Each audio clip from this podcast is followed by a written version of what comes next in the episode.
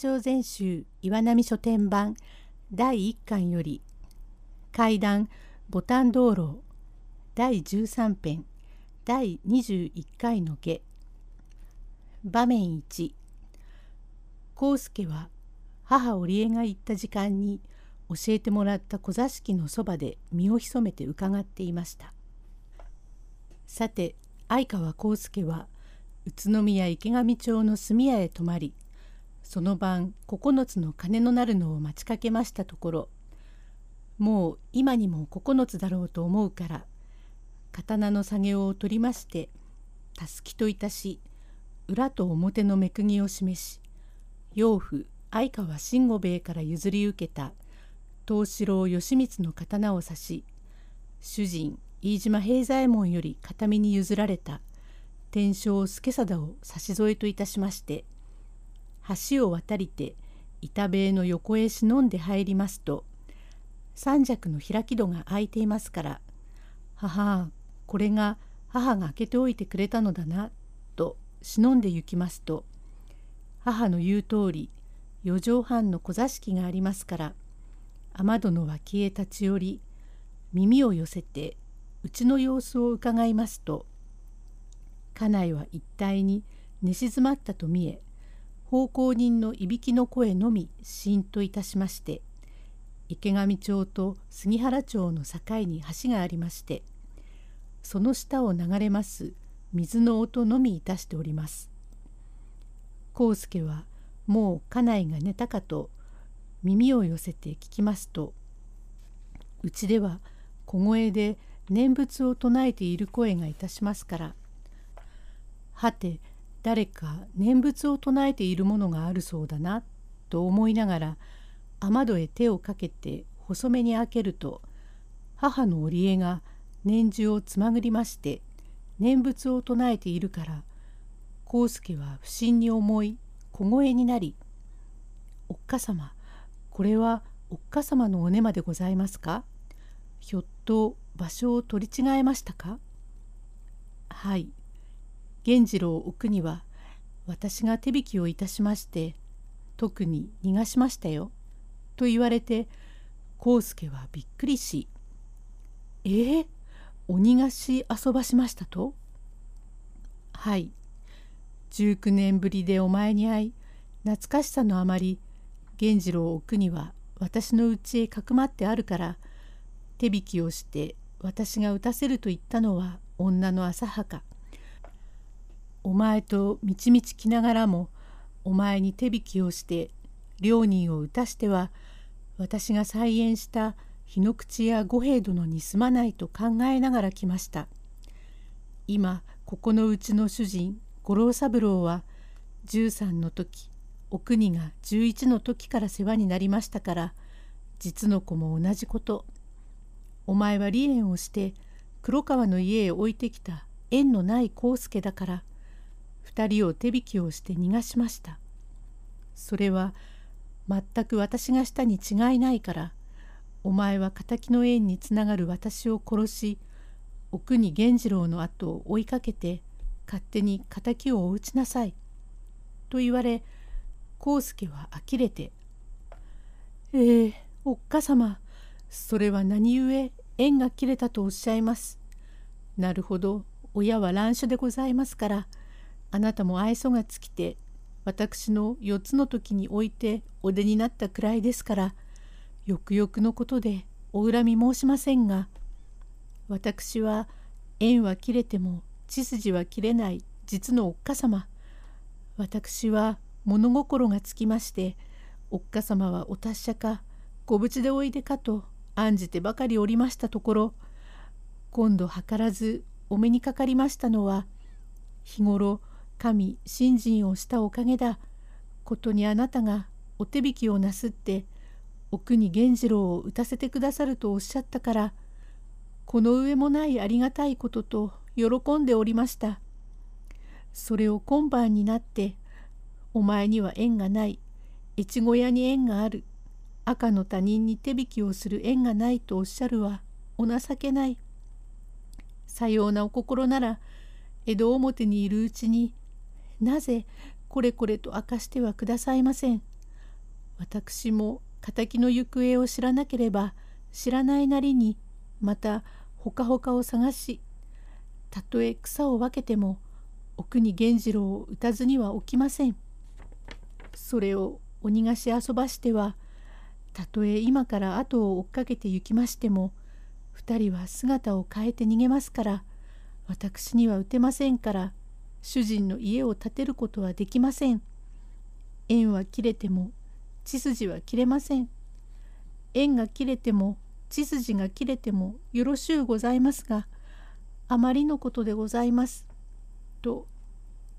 恨みつ泣きつ口説きたて思わず母の膝の上に手をついて揺すぶりました。母はなかなか落ち着き者ですから。なるほどお前は屋敷奉公をしただけに理屈を言う。縁が切れても血筋は切れない。それを私が手引きをして敵を討たなければお前は主人飯島様の家を建てることができないからその言い訳はこうしてする」と膝の下にある会見を抜くより早くのんどへがばりと突き立てましたから康介はびっくりし慌てすがりつき「おっかさま何故ご自害なさいました？おっかさまおっかさま」と力に任せて叫びます。気丈な母ですから会見を拭いてあふれ落ちる血を拭ってほほっとつく息も絶え絶えになり面色土毛色に返じ息を絶つばかり「康介康介縁は切れてもほ血筋は切れん」という道理に迫りもとより私は二人を逃がせば死ぬ覚悟江戸で白鸚堂に見てもらった時お前は思想が出たから死ぬと言われたが実に人相の名人という先生の言われたことが今思い当たりました。再縁した家の娘がお前の主人を殺すというは実に何たる悪縁か。さあ私は死んでゆく身今息を止めればこの世にないからだ。ほ幽霊が言うと思えば五郎三郎に義理はありますまい。奥に源次郎の逃げていった道だけを教えてやるからよく聞けよ」と言いながら康介の手を取って膝に引き寄せる。康介は思わずも大声を出して「情けない」という声が聞こえたから五郎三郎は何事かと来て障子を開けてみればこの始末五郎三郎はもとより正直者だから母の脇にすがりつき「おっかさまおっかさまそれだから私が申さないことではありません。康介様後でご挨拶をいたします。私はお国の兄で13の時からご恩になりのれんを分けていただいたもおっかさまのおかげ悪人のお国に義理を立てなぜご自害なさいました」という声が耳に通じたか。母は五郎三郎の顔をじっと見つめ苦しい息をつきながら「五郎三郎お前は小さい時から正当な人でお前には似合わないあの奥になれども義理に対しお位牌に対し私が逃がしましたまた康介に義理のたたんというは血筋の者が恩義を受けた主人の家が立たないという義理を思い自害をいたしたのはどうか奥に源次郎の逃げ道を教えてやりたいが、はあ、必ずお前恨んでおくれでないよ。五郎いいえ恨むところではありません。あなたお切ないから私が申しましょう。康介様お聞きなさい。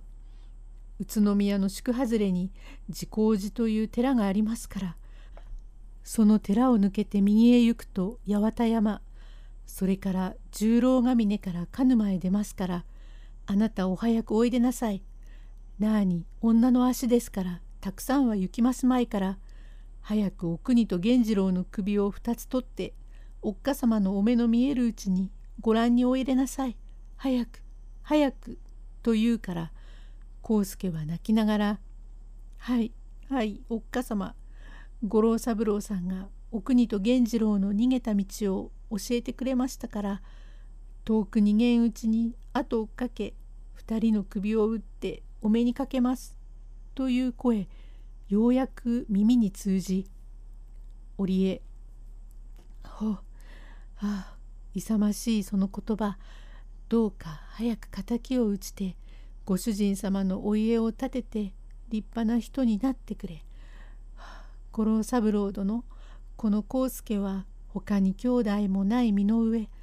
また五郎三郎殿も一粒種だからこれで敵は敵として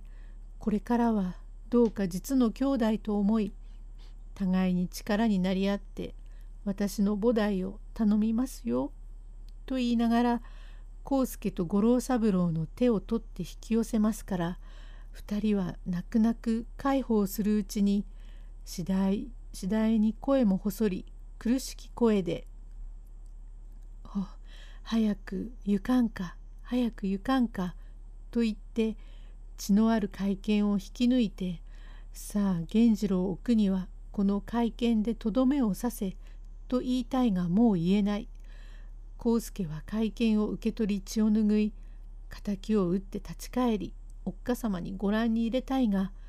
この分ではこれがお顔の見納めだろうと心の内で念仏を唱え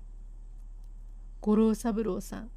どうか何分願います」と出かけてはみたが今母上が最後の際だから行ききれないでまた帰ってきますと気丈な母ですから血だらけで這い出しながら虫の息で「早く行かんか早く行かんか」と言うから康介は「へえ行きます」と後に心は残りますが敵を逃がしては一大事と思い後を追って行きました。場面に一方お国と源次郎は亀蔵と愛助を味方につけ康介を待ち構えていました。用語解説。濡れ仏。古外に安置される仏像のこと。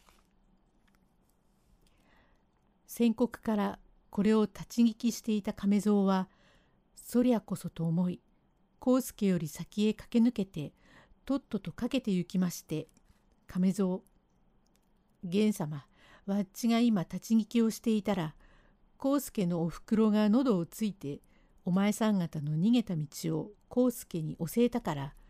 ここへ追いかけてくるにちげえねえからおめえさんはこの石橋の下へ抜き身のなりで隠れていて康介が石橋を一つ渡ったところで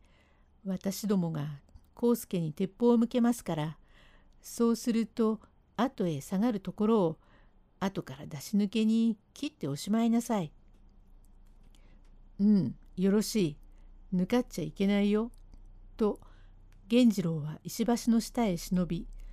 抜き身を持って待ち構え、他の者は十郎ヶ峰の向こうの雑木山へ登って、鉄砲を持って待っているところへ、かくとは知らず、康介は息をもつかず追っかけてきて、石橋まで来て渡りかけると、亀蔵待て康介と言うから康介が見ると鉄砲を持っているようだから火縄を持って何者だと向こうを見ますと喧嘩の亀蔵が「やい康介俺を忘れたか。牛込にいた亀蔵だよく俺をひどい目に遭わせたなてめえが源様の後を追っかけてきたら殺そうと思って待っているのだ愛介。いえ、康介。てめえのおかげで屋敷を追い出されて泥棒をするようになった。今ここで鉄砲で撃ち殺すんだからそう思え。と言えば奥にも鉄砲を向けて「康介さあとても逃げられねえからぶたれて死んでしまやがれ」。康介は後へ下がって刀を引き抜きながら声を張り上げて「卑怯だ源次郎下人や女をここへ出して雑木山に隠れているか。てめえも立派な侍じゃないか。卑怯だ。という声が真夜中だからピーンと響きます。源次郎は康介の後ろから逃げたら撃とうと思っていますから。康介は進めば鉄砲で撃たれる。退けば源次郎がいて身体ここに極まりて一生懸命になったから額と送信から油汗が出ます。この時康介が図らず胸に浮かんだのはかねて両石和尚も言われたが引くに利あらず進むに利あり。たとえ火の中水の中でも突き切りて行かなければ本望をとぐることはできない。臆して後へ下がる時は撃たれるというのはこの時なり。たとえ一発二発の鉄砲玉に当たっても何ほどのことあるべき。踏み込んで敵を撃たずに置くべきやと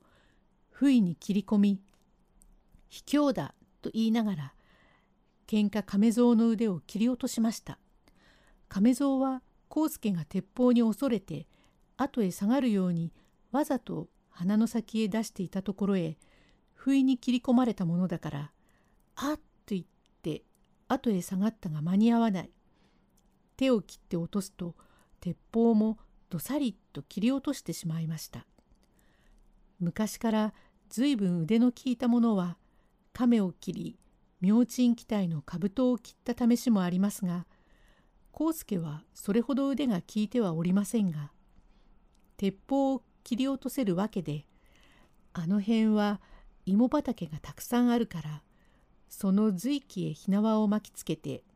それをもって追いはぎが緑良人を脅して金を取るということをかねて亀蔵が聞いて知ってるからそいつをもって康介を脅かした随気だから誰にでも切れます。これなら延長にでも切れます。亀蔵があっと言って倒れたから愛介は驚いて逃げ出すところを後ろから切りかけるのを見て奥には「あれ人殺し」と言いながら鉄砲を放り出して雑木山へ逃げ込んだが木の中だから帯が木の枝へ絡まってよろけるところをひとたち浴びせると「あっ!」と言って倒れる。源次郎はこのありさまを見て「己お国を切った憎いやつ」と康介を切ろうとしたが雑木山で木が邪魔になって切れないところを康介は後ろから来るやつがあると思っていきなり振り返りながら源次郎のあばらへかけて切りましたが殺しませんでお国と源次郎の元取りを取って栗の根株へ突きつけまして「やい悪人我や恩義を忘却して昨年7月21日に主人飯島平左衛門の留守を伺いお国輪へ忍び込んでお国と密通しているところへこの康介が参って手前と争ったところが手前は主人の手紙を出しそれを証拠だと言ってよくも康介を弓の折れでぶったな。それのみならず主人を殺し二人乗り込んで飯島の家を自ままにしようという人否に今こそ思い知ったるかと言いながら栗の根株へ二人の面をすりつけますから二人とも泣きながら「許せ堪忍しておくんなさいよ」というのを耳にもかけずこれを苦に手前はおっかさまが義理を持って逃がしてくだすったのは日の口屋の位牌へ対してすまんと道まで教えてくだすったなれども自害をなすったも手前ゆえだ。たった一人の母親をよくも殺しおったな。主人の敵親の敵なぶり殺しにするからさよう心得ろ」とこれから差し添えを抜きまして手前のような悪人に旦那様が騙されておいでなすったかと思うかと言いながら顔を縦横ズタズタに切りましてまた源次郎に向かい「やい源次郎